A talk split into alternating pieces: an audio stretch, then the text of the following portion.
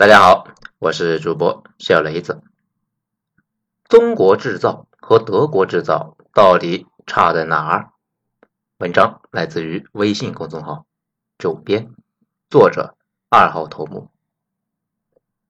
这首先呢，得说一句，如果大家在德国待过，就知道他们做的东西啊，也不是全都不错。有些只是我们聊起德国，总是会想起奔驰啊和保时捷这一类的工业界的明星。不过啊，我们今天的话题呢，重点还是要重点反思一下我们自己。在开始，先给大家讲一个我亲身经历过的事情。还在我大学的时候，当时啊院里面请了一个国内著名的软件公司负责人去演讲。当时他讲到一个我当时觉得很牛逼的事情，他说啊。他们在软件在服务器上线之后呢，有个内存泄露的问题，非常缓慢，差不多一个礼拜能够泄露完。到时候啊，服务器就会重启。如果那个时候你正在玩他们的游戏，就会出现服务器不在线的状态。过了一会儿，服务器呢重启完，那就好了。这个问题啊，也不是解决不了，不过需要很大的人力去排查代码，成本呢也非常高。后来，他们的技术骨干就想了一个办法，说是啊，每隔六天凌晨呢，就主动啊重启一次服务器，这样既不影响业务啊，这个呢，一般凌晨还在线的用户呢就比较少嘛，还可以啊给公司省一笔排查代码的钱。当时大家就非常感慨啊，这么一目了然的解决方案，为什么自己没想到呢？哎呀，大神就是大神呐！很快的，我毕业进了一家公司。反正呢，我们这家公司在业界已经是基本上没了对手，无论是在国内还是在海外。工作了一些时间，我才意识到大学听到那个故事，这个毒性有多么的大。到底是多么傻逼的人才会想出这么个办法？只有低级作坊才会干这么缺心眼的事情呢？稍微高级一点的作坊会怎么做呢？只有一个办法，就是啊，把这个问题彻底解决了，不惜代价，不惜成本，把这个问题解决了，并且呢，把经验推广，避免今后啊再出现这类的问题。很简单的道理啊，你做任何一个产品，其实整个开发的过程，其实就是一个个设计、开发，然后发现问题，然后解决问题这个过程。现在的产品还有一个更重要的一个特性，就是需要不断的迭代。本来只开发了一个简单功能的产品呢，后来客户有了新的需求，那又得加。后来新需求越来越多，过几年就变得几乎就看不出原本的产品到底长啥样。这个就好像手机最早只能够用来打电话，后来发短信，再后来功能越来越多，现在啥都干，唯独打电话那非常少啊。或者呢，有点像盖楼。你盖好第一层，你得确保这一层不能够有任何质量问题。如果在一个残次品的基础上不断迭代，最早那个问题迟早会变得没法收拾啊。一开始一个礼拜呢崩一次，你不解决，到后来每天崩五次，你们的产品基本上那就是个废产品了，谁还会用呢？到最后几乎确定的就是你得花好几倍的代价去解决当初的那个问题。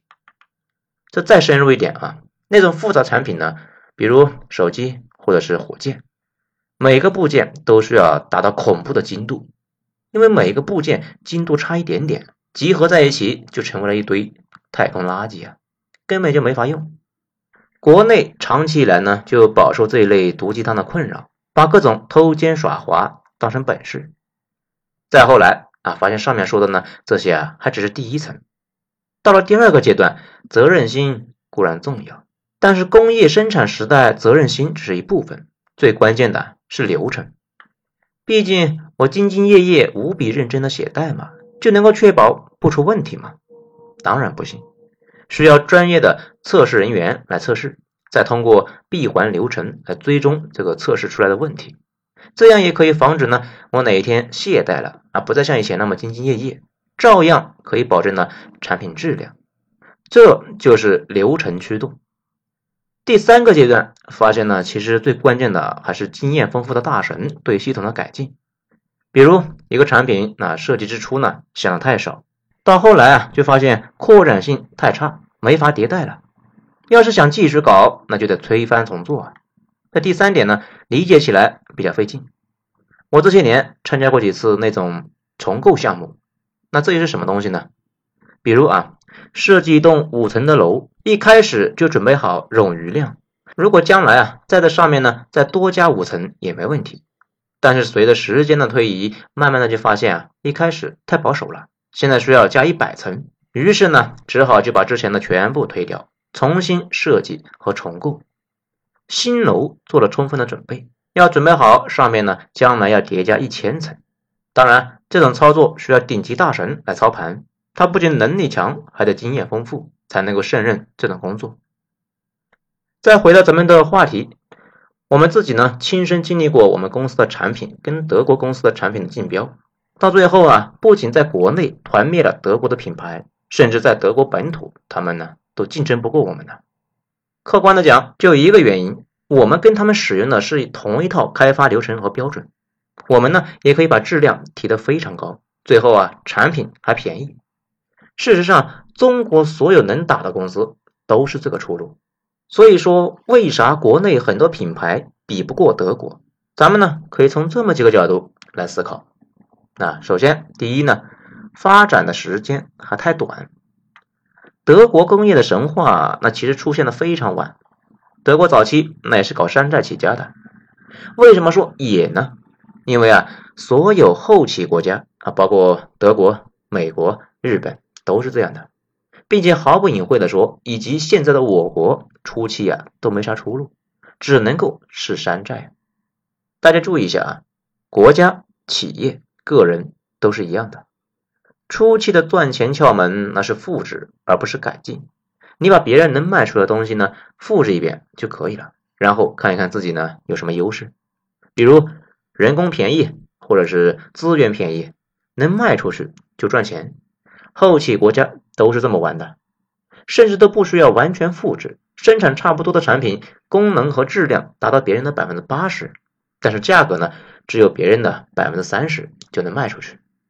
为何能这么便宜呢？穷呗。穷了，人力的成本呢就会低，生产出来的产品价格那也就低，这样就可以形成一个价格优势。尽管产品呢不咋地，但是啊也能够卖出去。这也是为什么大家经常说啊，中国主要供应西方中低端产品。其实中国生产的东西啊，国外基本上都有对应的高端品牌，但是那些产品呢太贵呀，以至于西方大部分的老百姓也不想消费，所以啊就买中国货。德国有段时间就疯狂抄袭英国人生产出来的东西啊，太垃圾。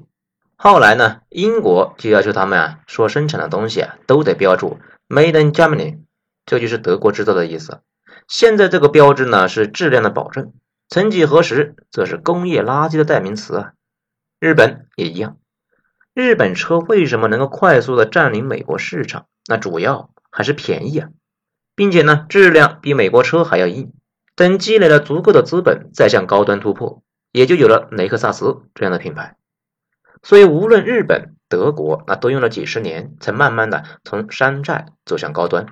但是，前提是他们的路是对的，也就是坚持质量理念，产品慢慢的深入人心之后啊，再开始打造品牌，最后赢得市场的认可。中国企业也一样，不出意外的话呢，接下来慢慢的高端品牌会越来越多。在国际上打出局面的也会越来越多，因为路径就在那里啊！只要扎扎实实一步一步走，以客户为中心，不糊弄，不走机灵，把流程思维融入到企业运行之中，再加点运气啊，总会有出头之日。等出了头，故事呢，那就随便你讲啊！啊，什么工匠精神，什么传统技能，什么文化因素导致，总会有无数人愿意听，而且呢，愿意啊出去传。大家可以观察一下我国那几个现在出了头的公司，他们的奋斗过程都差不多，基本上啊就是咱们上面说的这个逻辑：勤勤恳恳做技术，不断迭代，用流程来保证质量。除此之外呢，基本上那没有别的办法，只是这些都需要时间，漫长的时间呢。咱们再说第二个，企业死的还不够多，这个事啊很残酷，不过也是事实。大家想过一个问题没有？为什么整个西方发达国家的企业管理模式都差不多，尤其大型跨国公司基本上是大同小异啊。但是穷地方的企业管理却各有差别，什么奇葩玩意啊，那都有啊。这不是什么西方优越论，而是呢他们发展的早，某个公司突发奇想，啊，搞出来一个什么革新，取得了一点优势之后，这个革新呢很快就会在整个行业里面扩散，到最后大家呀都差不多，因为大家都采取的是最优解，你不这么来，很快呢就会被行业啊给甩开了。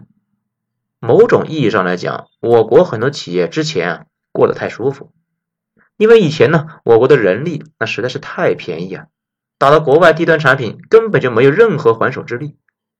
大部分企业也不太在意呢质量和管理方式的缺陷，毕竟完全可以通过堆人力来解决。就比如呢，咱们上面说的那个事情，很多企业对质量兴趣不大，那怎么省钱怎么来呀？也是呢，建立在一种观念上面。企业主觉得，就算出问题，将来也可以通过廉价的劳动力不断加班来补偿问题。所以呢，咱们在之前的那个关于人口的一些思考这个章节里面有讲过，欧美学者要有一个断言，说是为什么欧洲有工业革命，而中国没有呢？因为啊，中国当时人太多，有什么事砸人力那就可以了，根本就没有必要发展机械。任何机械和新发明都会因为找不到用的地方，最后归于泯灭。人口下降当然呢有坏处，但是呢也预示着一个更加尊重劳动者的时代，而不是那一种你不干就滚，有的人是干，这才是更加健康、更加长久的道路。人口太充裕是中国崛起的重要力量，也造就了大量的企业对人力的滥用。只有资源不足的时候，大家呢才会通过复杂的工具和流程来仔细呢控制成本。今后慢慢的企业呢就不会再比拼那些低端产品，低端产业也会彻底拼成红海，谁都赚不到钱。到时候啊，质量、品味、迭代性等等特点才会成为产品的核心竞争力。企业不想死，就得谋出路。最后呢，万物归宗。自然就会走向极端重视质量的路线上，否则就得去死。这个呢，没什么民族性可言，基本上是一个市场经济的必然发展方向。这个过程中，大量不合格的企业那就会死去，同时又会有大量的新企业加入进来，落后的观念就这样啊被淘汰了。此外，很多人呢喜欢提到一件事情，人家生产的产品质量好，那就是因为呢。工人工资高，待遇好。仔细想一想啊，就能够发现这是一个鸡生蛋，蛋生鸡的问题。以我国现在的制造业的收益水平，支付的工人工资呢，注定高不到哪里去啊。尤其是我国以前人力资源那是近乎于无限的，所以工资很难上去，稀缺啊才涨价。无限供应哪来的溢价空间呢？当然呢。如果工资不是那么低，那发达国家的产能也不会来中国。把这个理解了，就知道改善工人待遇基本上是有两个办法。首先是搞出独立的产品，我们自己呢吃掉所有的附加值。那现在啊，很多产业的附加值全都被欧美给吃掉了，中国呢就拿了个辛苦钱。只有企业赚了钱，才能够给工人改善待遇。另外一条路呢，就是不要有那么多工人。其实这一点啊很关键，咱们看题的人呢也很少，很多人觉得只有高端产能才能够提高工人工资。其实大家去看一看稍微高端一点的产线，就知道普通工人干不了那些事啊。普通工人最好的出路，那还是去伺候别人，多简单呐！工人供大于求，自然是要不上价格。那工人去哪呢？发达国家的情况来看啊。社会涌现出城市中中产阶级之后呢，自然就需要大量的人去伺候。那比如饭店需要大量颠勺子的厨师，理发店呢就需要很多托尼。中国人均医生和律师也很少，接下来会有一波大爆发。此外呢，还有拍短视频的，去互联网大厂的，还有各种形形色色的服务人员。实际上，现在这些人的平均工资比电子厂啊高得多啊。不少人可能觉得理发师能有啥出息呢？哼，其实呢，托尼们的天花板很高啊。房产中介们那都知道，北京很多互联网公司的员工都买不起的房子，被这些人买走了。大城市里面细分门类的头部都是非常非常高的。太多人感慨啊，年轻人不愿意去工厂，其实这也是一种市场的自发配置。年轻人可以不去厂里面就能得到更高的工资，说明呢，我国已经发展出了一大批巨大的第三产业。工人不那么多，也就可以避免互相压工资，工人待遇自然就会改善。讲到这里呢，肯定就会有人问了啊，那德国怎么解决的呢？德国呢，也是从咱们这个现在状态啊过来的，只是他们现在发展起来之后，把附加值高的产业留在国内，海外赚钱的，比如中国就有大量的德国企业，这些公司呢赚了钱又要回流德国。更重要的是，他们人口少，只有八千万人，自然可以搞成福利国家，工人待遇那也就不那么糟糕了。此外呢。那么多有钱人吸收了大量的人口去从事服务伺候有钱人和中产，这样啊，工人的工资不至于被压得太惨。这下面呢说个数据啊，可能会吓大家一跳。根据德国联邦统计局的统计，截止二零一九年底，德国就业人数四千五百三十万，同比增长百分之零点六。其中呢，农业就业人数呢是六十点六万。制造业就业人数是一百一十四点五万，服务业人数是三千三百六十七万。其实啊，他们的工人没多少，也正是因为南宁少，所以呢，工资啊能上去。咱们知道啊，很多人不太服啊，不过将来发展的趋势呢，就是制造业规模越来越大，但是工人越来越少。今后体力劳动者去伺候脑力劳动者就可以了，制造业不会需要太多人。需要很多人的制造业呢，收入都不会太好。至于很多人念念不忘的那种一辈子在一个岗位的这个情况呢，这种情况无论是德国还是日本这两个国家都喜欢搞终身雇佣，一个萝卜一个坑，这个是他们发展的优势，也都面临巨大的问题。多简单呢，技术革新太快了。这前几天呢。特斯拉从意大利进口了一个六千吨的压铸机，就可以呢将 Model Y 后底板一体化压铸成型。柏林工厂放了一个八千吨的，后续很可能整个行业就会向他们看齐。以前产业线上的工人如果做了几十年这个玩意啊，接下来就要改行了呀。变化这么快的时代，追求稳定本身就是奢望。想要一辈子做一件事情，你不担心你那件事情消失了吗？这第三，用产品对用户洗脑，最明显的就是那个丰田霸道，这买了过几年呢，还能够加价卖出去，作为一个消费品，那也是匪夷所思啊！用变态的质量理念打造出来的产品呢，本身对用户就有一种洗脑作用，不知不觉中啊，就忽略了它所有的毛病，或者不认为那些毛病算毛病，这就是产品力。咱们呢，再回到这个话题，德国产品走出了山寨货的格局之后呢，进入了极度在意质量的时代。从那个时候起，时间长了，产品呢就开始对用户有了一种洗脑效果。